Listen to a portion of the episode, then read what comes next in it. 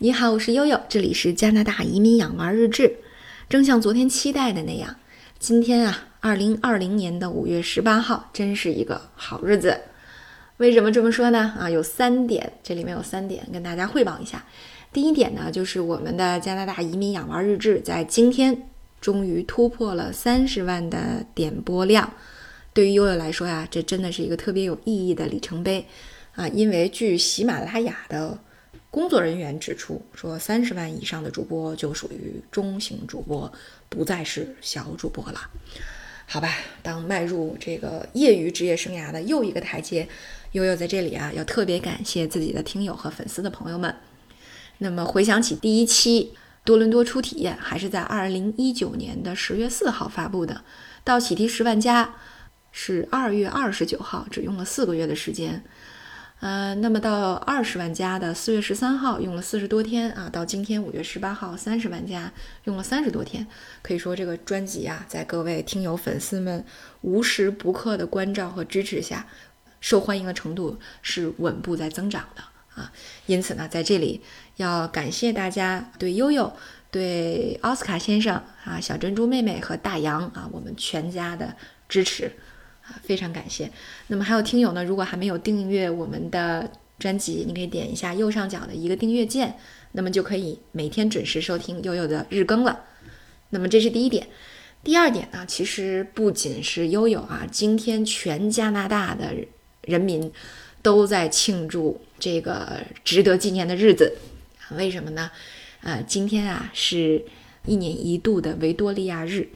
维多利亚日呢是加拿大的啊十二个法定假日之一，而且呢它是最重要的两个节日之一啊。那么另外一个是加拿大的国庆。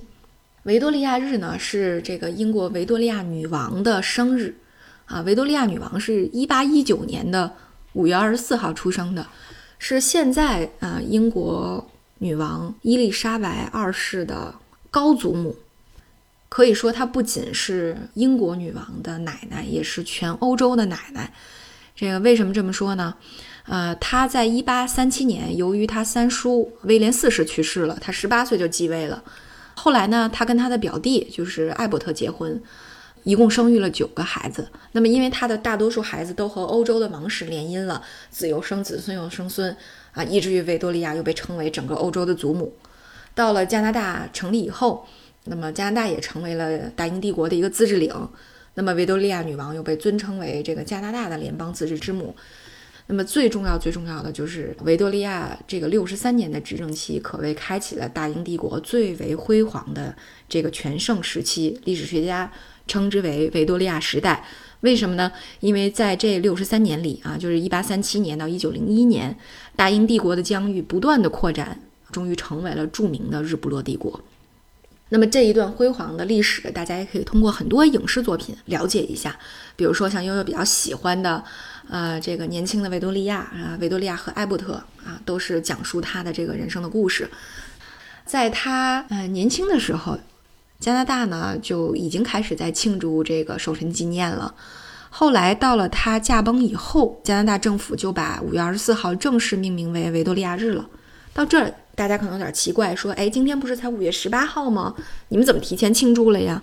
啊，因为到了这个。一九呃，一九五七年以后，每年的五月二十五号前的最后一个星期一，被就是调整成了维多利亚日。嗯，那么为什么维多利亚日那么受欢迎呢？在加拿大，这个除了它是一个正式的法定假日，在这个美好的春夏之交有这么一个呃小小的这长周末以外，那么它还是官方会燃放烟花的。二者之一，也就是说，除了国庆以外，那么维多利亚日也必放烟花啊，因为这一天呢也被称为 Patriots Day，叫爱国者日。但是今年因为疫情的关系，呃，安大略省取消了这个燃放烟花。但是呢，今天省长也承诺了，一定会让大家在国庆日看到烟花的。即便如此，就在悠悠在录节目的这个瞬间，还能够听到外面有民众。自己购买烟花、放烟花的声音，突突突，悠悠能够想象到啊，漆黑的夜空中绽放出来无数绚丽的烟花啊，正在庆祝今天这么一个伟大的日子。最后第三点是说，呃，为什么这一天特别值得庆祝呢？因为维多利亚日还有另外一个名字，在加拿大啊，民间把这个维多利亚日称为 May to Four Weekend，五月的二十四周末。这是什么意思呢？这个 to Four 二十四是什么意思呢？第一个解释是说呀，这个维多利亚日一般都是在五月二十四号之前举行的。那么第二个解释呢，是因为维多利亚日从这一天开始，其实也预示着新一年播种期的到来，全国各个地区都不会再有低于零下的气温了。那么我们在室内啊，已经储存了多日的小菜苗苗和小花苗苗们，终于可以移到室外了，进入到了农作物最适合种植的季节啊，在这么好的一个日子里。夏天终于要来临了，你说大家能不这个成帮结队的去公园里喝酒庆祝一下吗？所以啊，大家一定要招朋唤友的来喝啤酒。在加拿大，你去这个卖酒的商店买啤酒的时候啊，因为啤酒都是二十四装的，所以基本上大家都会说：“Hey，can I have a two four？A two four 指的就是呃一箱二十四瓶这个啤酒。”啊，所以呢，在这个喝啤酒的日子里，大家就直接把这一天叫成了 May Two Four Weekend。可能和往年不同啊，今年呢，由于疫情的关系，大家不能啊聚在一起吃烤肉、喝啤酒了。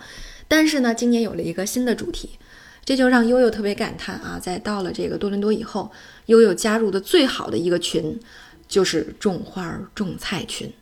在种花种菜群里，你可以看到每天都有成百上千条的信息，大家都在讨论说，到了呃这个维维多利亚日这一天啊，我们要呃移什么样的菜苗花苗出去啊？我们怎么来育苗？呃，怎么移苗？怎么哪哪样的土好？什么样的肥好？包括呀，还有一些这个互帮互助、互通有无的交换。家里的这个菜品，像中国的这些传统的野菜，比如枸杞、艾草、金银花、茴香、鱼腥草、香椿，各种都可以交换。悠悠已经见着邻居们啊，比如说用啊我的紫苏去换你的艾草啊，这已经特别多了。那么另外的邻居就会把他们家的艾草薅出来之后，放在这个门口的小盒子里，邻居过来自取就行了。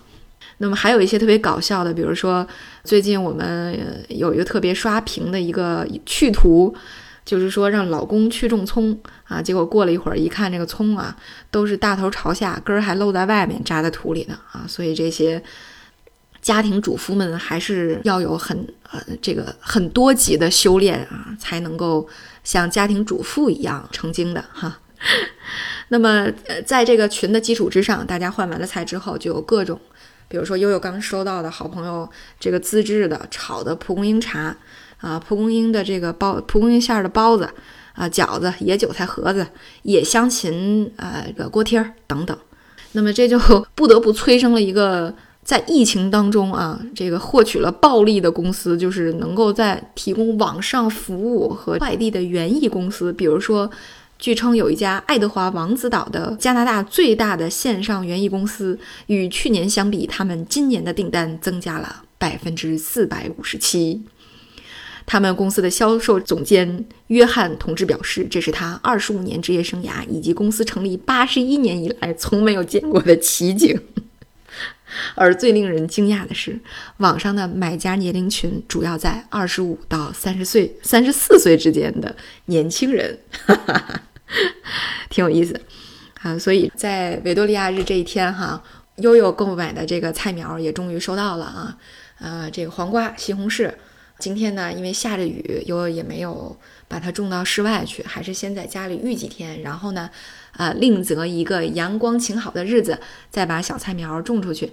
但是呢，收到小菜苗以后，就像看到了那么多的新生命一样，总是燃起了对未来的希望。啊，所以呀，让我们把五月十八号的好运延续下去吧。明天五月十九号就是安省呃初步重启的第一天了，希望一切都能够顺利平安。好，今天就到这里，感谢大家的收听，我是悠悠。